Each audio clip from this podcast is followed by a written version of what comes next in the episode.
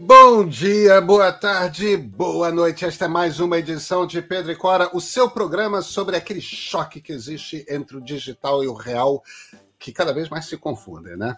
Pedro e Cora, toda terça-feira, toda sexta-feira, na sua plataforma favorita de podcasts ou então no canal do Meio no YouTube. Eu sou Pedro Dória, ao meu lado está minha queridíssima amiga Cora Rona e Cora.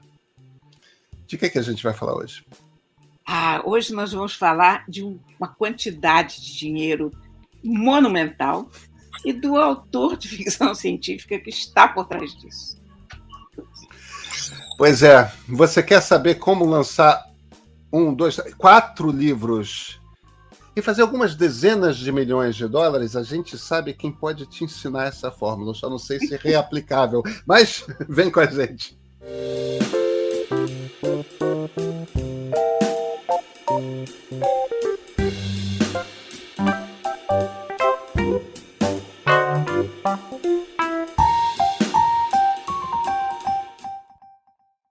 Cora Roney, Brandon Sanderson, quem é? Pois é, olha, eu não sabia. Até outro dia, outro dia sendo, sei lá, dez dias atrás, eu não tinha ideia quem era Brandon Sanderson. Sendo que Brandon Sanderson é um dos escritores de ficção científica e, sobretudo, fantasia mais conhecidos dos Estados Unidos. E eu não sabia quem ele era, porque eu não acompanho esse universo. É uma coisa muito curiosa como o mundo da literatura tem esses nichos, né? Você, de repente, é. não acompanha fantasia, não acompanha ficção científica, ou não acompanha romances, ou. Enfim. Tem um universo, né? Principalmente na literatura comercial, mundo, são muitos universos, né? O mundo, o mundo dos livros é um monte de mundos. Então, eu não sabia quem era Brandon Sanderson. Mas para você ter ideia de quem era Brandon Sanderson, é o seguinte: ele se propôs, ele abriu um Kickstarter para financiar o novo projeto dele. Acho que vai novo... explicar o que é um Kickstarter. Então, vamos explicar o que é um Kickstarter. O Kickstarter é uma vaquinha que você faz, na verdade, como comprador antecipado de alguma coisa. Ah, você, no caso de um livro, você antecipadamente compra o livro que o escritor vai lançar. Então, com o dinheiro que você paga adiantado pelo livro, ele edita o livro, publica o livro e distribui para as pessoas que apoiaram esse Kickstarter. Bom, Brandon Sanderson, como todo fã, ele, ele, lógico, é um grande escritor, ele é um fã de fantasia também, ele entende esse universo como ninguém, gosta das edições bonitas, de luxo, bem cuidadas, e, enfim, todo, todo aquele universo da fantasia. Então, ele fez uma coisa ousada. Ele abriu um Kickstarter para chegar a um milhão de dólares em um mês, para fazer edições caprichadíssimas de, olha, repara isso, quatro livros que ele escreveu durante a pandemia, em segredo, quatro romances enormes, 500 páginas cada um. Não é Escreveu é duas mil páginas. Ele é, é uma loucura. Quando você vê o cara mostrando aquela pilha de, de papel, você diz, meu Deus, que produtividade! Você tem vontade de se esconder embaixo da escrivaninha e nunca mais sair, porque você passa a se sentir um animal ocioso diante daquilo. Bom, ele abriu esse Kickstarter vamos usar um milhão de dólares, você não vai conseguir. Sabe em quanto está Brandon Sanderson neste momento, faltando 13 dias para chegar até o fim do mês? Temo perguntar quanto? 29 milhões 818 mil e 57 dólares pagos por 128.363 pessoas. Esse número 3 mudou agora. Eu ia falar 2 e na minha frente mudou, porque eu estou olhando para essa página do Kickstarter, onde os números rodam, feito numa animação. É o ele, a maior. Ele, ele, é o recordista histórico do Kickstarter, né? Mas assim, por uma margem Vai. gigantesca. Ele foi a primeira pessoa a bater um milhão de dólares, assim, mais rápido. Uh, ele arrecadou uma quantidade de dinheiro. Ele é recordista no Kickstarter por todos os aspectos, sobre todos os aspectos. E eu fico maravilhada que haja tantos leitores no mundo, cara. E que, e essas comunidades, que ele tenha conseguido criar uma comunidade com, esse, com essa força e com esse, com esse poder. Ele vai, ele tem feito lives constantes. Ele, o segredo do sucesso do Brandon Sanderson é primeiro a literatura dele, porque é uma literatura muito boa, viu? Eu comecei a ler um dos livros dele, estou pelo meio. Eu não gosto do gênero, mas dentro do gênero é muito bom. São histórias muito divertidas. É, a criatividade dele é inacreditável. Aliás, todo autor de fantasia e de ficção tem uma criatividade fora do comum. Ele cria mundos, universos completamente diferentes do nosso. É uma imaginação louca, muito, muito legal. Mas ele criou uma comunidade. Ele faz muitas lives, ele vai aos encontros de fãs e, enfim, ele mantém um contato direto com os leitores que poucos escritores mantêm. Então, quando ele pediu um milhão, ele sabia que ele ia conseguir um milhão.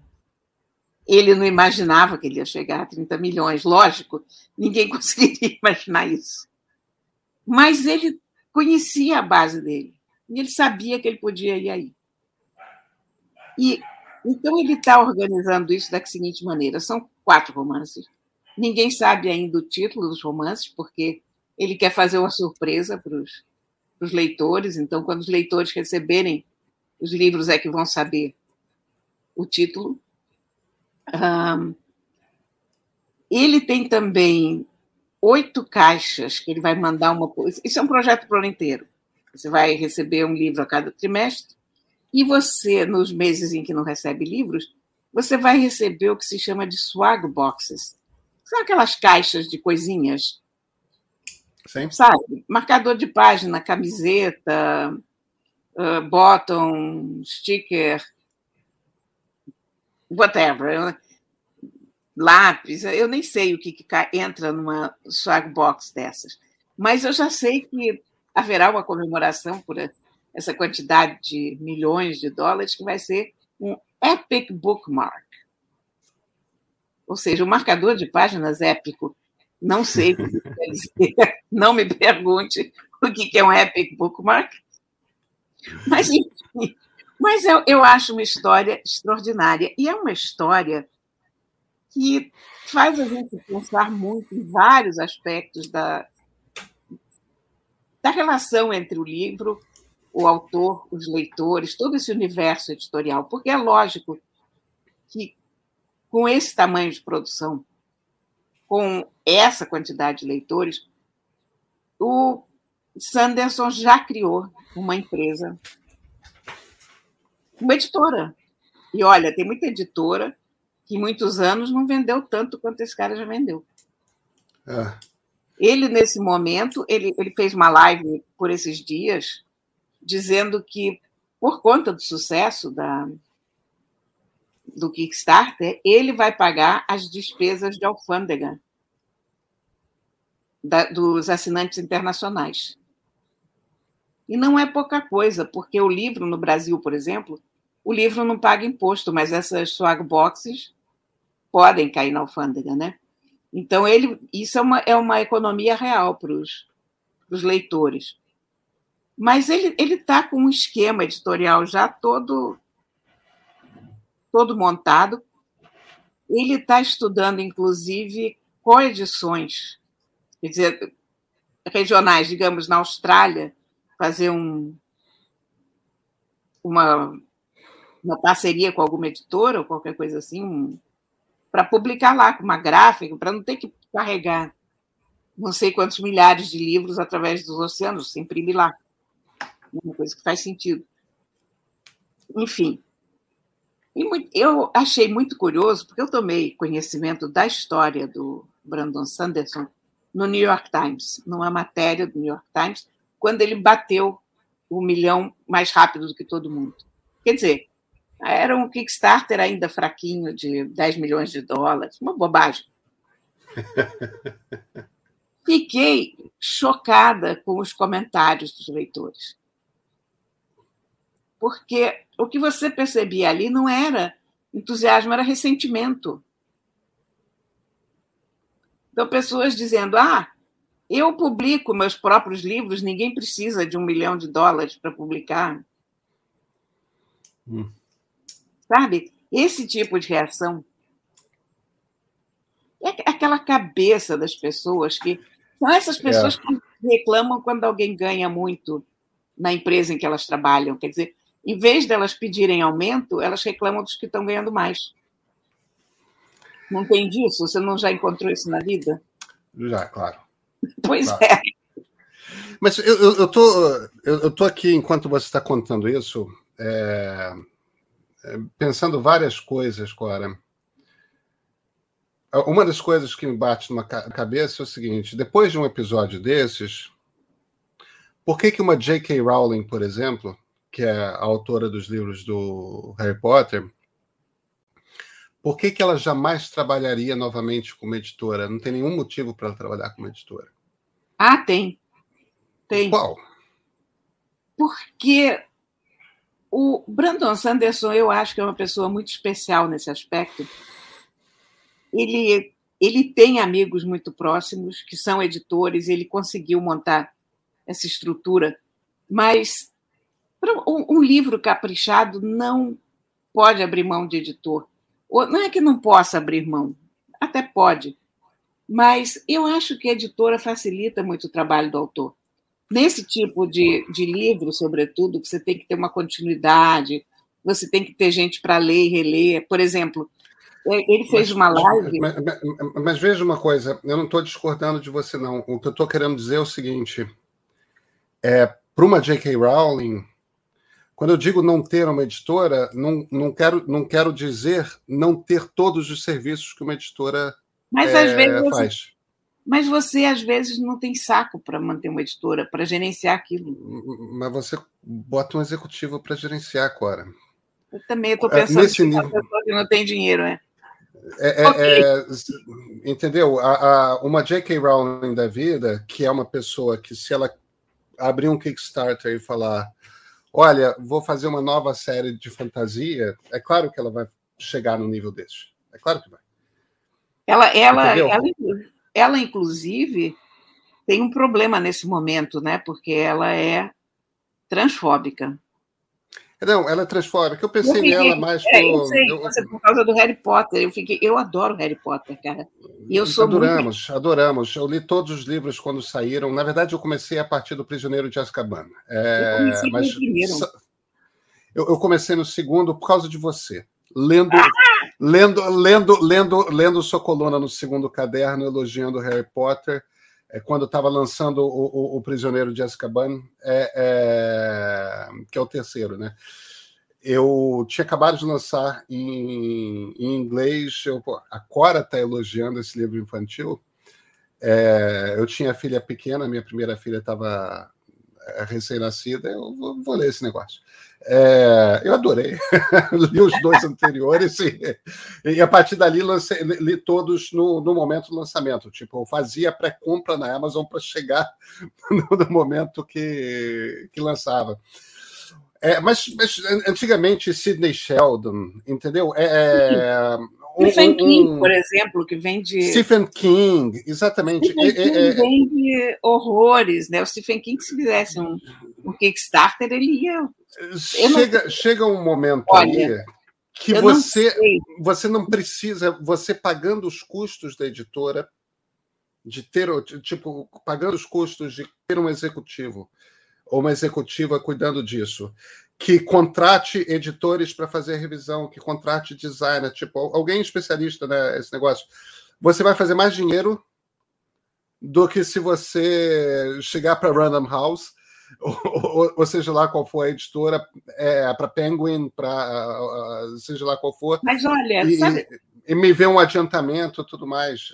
Mas eu não sei, eu tenho dúvidas pelo seguinte porque não é fácil criar uma editora. Todas essas grandes editoras, elas são máquinas muito bem azeitadas.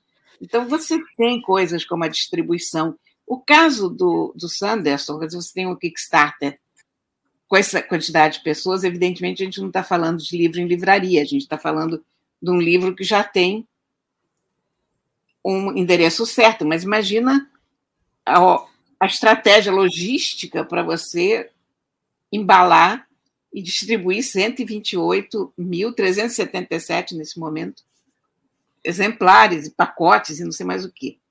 Uh, as editoras têm assessorias de imprensa, as editoras têm um, cara, são tantos canais, eu, eu, eu não sei. Não, eu... Cora, Cora eu, eu entendo tudo o que você está falando. É, eu publico meus livros através de editoras e, e, e tem mais. É, é eu imagino que você tenha também, eu tenho uma agente. É, tipo, eu, eu, eu, passo pela Luciana Vilas Boas sempre, ó, tem uma ideia de um livro assim, e a Luciana é, é, é minha ídola, porque ela resolve tudo, arranja contrato, orienta sobre qual é a melhor editora. Quer dizer, eu tenho um imenso respeito por essa estrutura toda. Mas a impressão que eu tenho é que quando você chega num determinado tamanho, é... a, hoje em dia a editora é você. É, eu, eu acho, esse, esse caso do, do Brandon Sanderson me deu muito o que pensar. Mas sabe que tem, a gente tem um caso brasileiro, proporção evidentemente menor, mas eu fiz uma entrevista uma vez com um autor chamado Eduardo Spor. É um ótimo Sim. autor de fantasia, sabe quem é? Eu sei quem é. Ele, ele tinha self-published, autopublicado, vários livros. Ele tinha um livro que ele já, olha, já já estava na casa de 5 mil exemplares. E as editoras não queriam pegar. Ele buscava editora e não conseguia. Porque as editoras diziam que ah, não, esse, esse campo não. fantasia, não. Para você ver, né? Tolkien e, de mal, né? E, olha, finalmente ele, ele fez, fechou contrato com a Record naquela época e continua desde então com a Record. Eu acho que ele, por exemplo, é uma pessoa que poderia se autopublicar tranquilamente. E eu acho que são caminhos diferentes. Eu, eu também tenho o seguinte, que quando você vende nesse tamanho, você não trabalha mais nessa faixa de 10% que o autor comum tem. Você passa por um percentual mais elevado. Então, você já ganha mais. E eu, eu não sei, eu continuo achando, quer dizer, que você escrever o livro, entregar o livro e deixar que alguém se preocupe com o resto é mais, mais razoável para um escritor. Você não é mais razoável, é mais sensato, porque aí o cara se dedica apenas a escrever. É, olha, eu, eu, eu entendo o que você está dizendo. É, talvez seja uma diferença de, de personalidade. Eu certamente, se.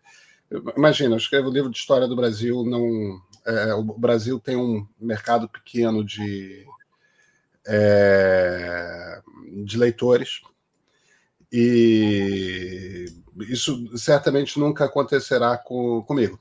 É, isto posto.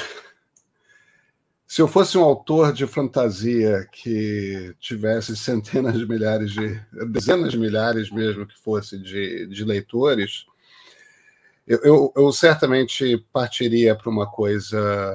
Eu vou fazer o próprio, porque eu acho que é mais gratificante, você tem maior controle, você tem controle sobre o que você quer ter controle e as outras coisas você terceiriza.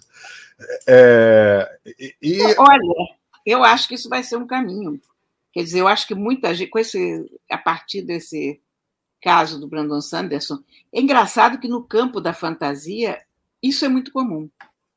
Porque eu soube de vários outros casos, não nessas proporções do Sanderson, evidentemente, autores que vendem 10 mil, 14 mil livros, por aí, 20 mil, que se, se autopublicam. É, é muito comum nesse ramo. Agora, eu, eu comprei um livro é, recentemente, no início de 2020, por. É, não foi um Kickstarter, mas foi um programa de financiamento coletivo, que é um livro do Theo Benjamin. o, o Theo é filho do Cezinha, do César Queiroz Benjamin. É, e ele é um especialista, um grande especialista em tática de futebol. Tipo, os esquemas táticos mesmo, como é que as equipes se organizam, como é que você pensa o caminho para o gol, tudo mais, que é um troço sofisticadíssimo, complicadíssimo, que me interessa, mas sobre o qual eu entendo muito pouco.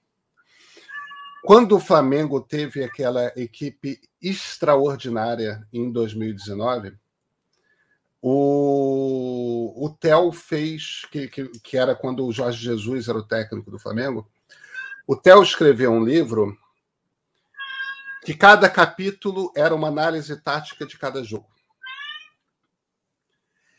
E esse não é, esse é um livro que se ele levasse para a editora, a maior parte dos editores iam olhar assim, mas tá, tudo bem, eu sei que tem muito flamenguista, mas quantas pessoas vão comprar um livro sobre tática de futebol? Será que isso. Talvez ele encontrasse um editor. É o nicho do nicho, ele, né? Ele não ia fazer um centavo com o livro se ele encontrasse um editor. O editor ia fazer dinheiro e ele ter o prazer de ter um livro publicado. É, ele, ele autopublicou o, o, usando uma plataforma de financiamento coletivo e acho que foi a benfeitoria, não tenho certeza, mas uma das plataformas brasileiras. E, e eu fui um dos compradores. E, ganhei camiseta, ganhei é, tudo mais, tal. Teve live com o Theo, teve um monte de coisa.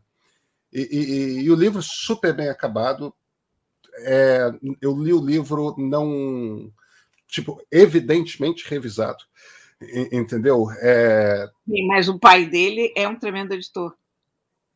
O pai dele é um tremendo editor, você tem toda a razão. É, ele, ele não está o, o, Cezinha, o, Cezinha, o Cezinha tem uma editora extremamente é. sofisticada, né? Que é a, a, então, então ele não está chegando. Né? É, contraponto, não está, contraponto. Não está chegando de é. paraquedas. Ele sabe como se faz um livro. Não, você tem toda a razão. Você tem toda a razão. Ele sabe como Olha, se faz um livro. Pegar esse gato, porque o gato jantou. Eu dei uma ração dupla para ele ficar quieto. Ele não fica quieto. Não, para. Chato, ele foge. Bom, tudo bem, deixa ele para lá. Não, o Cezinho é um grande editor, você tem toda a razão. É, o, aliás, o Cezinho é, é grande muitas coisas, né? É, é, é. uma cabeça extraordinária. É um Tenho a maior admiração. Sou fã. Intelectuais que pensam o é. Brasil. E olha que ele é um nacionalista desenvolvimentista, ou seja, ele está exatamente do outro lado do, de onde eu estou. E, no eu entanto, eu adoro ler as coisas do Cezinha, porque são É uma sempre, cabeça em funcionamento, né? São sempre bem escritas, claras, é. e e, e, você sempre se surpreende com alguma sacada, com alguma coisa. É, é, e, e, o Theo faz. O, o, livro do Theo é uma graça. É, e eu aprendi imensamente sobre. Sabe quem está é, com o livro na benfeitoria? Que ah. entrou na semana passada, no finzinho da semana passada, Roberta Sudbrack. Ah, olha só que interessante. A, nossa Roberta, grande chefe. É, a Roberta não é só uma grande chefe, a Roberta escreve muito bem ela trata as palavras com o mesmo carinho com que ela trata os ingredientes da cozinha. E durante a pandemia, ela escreveu cartas para a avó. Ah, que interessante. Sabe? E, e contando, a, a avó já falecida, ela contando o que estava acontecendo, ela sempre teve uma ligação muito grande com a avó, a avó Iracema. Todo mundo que conhece a Roberta ou acompanha a Roberta sabe da avó Iracema e das receitas da avó Iracema e da, da influência enorme que ela teve na Roberta, né? E a Roberta está fazendo uma benfeitoria para publicar essas cartas para a avó Iracema. Ah, que coisa e eu já garanti o meu exemplar. Eu vou comprar também, vou atrás. Vou atrás. Clara, tá vendo? Não é uma realidade tão distante assim, não. Pois é. Mas olha, nesse momento, nosso amigo Sanderson está em 29 milhões 825 mil 177 dólares. Quara, devidamente acachapados para essa quantidade toda de zeros, nos vemos na sexta-feira? Sim, sim. Então, até sexta-feira.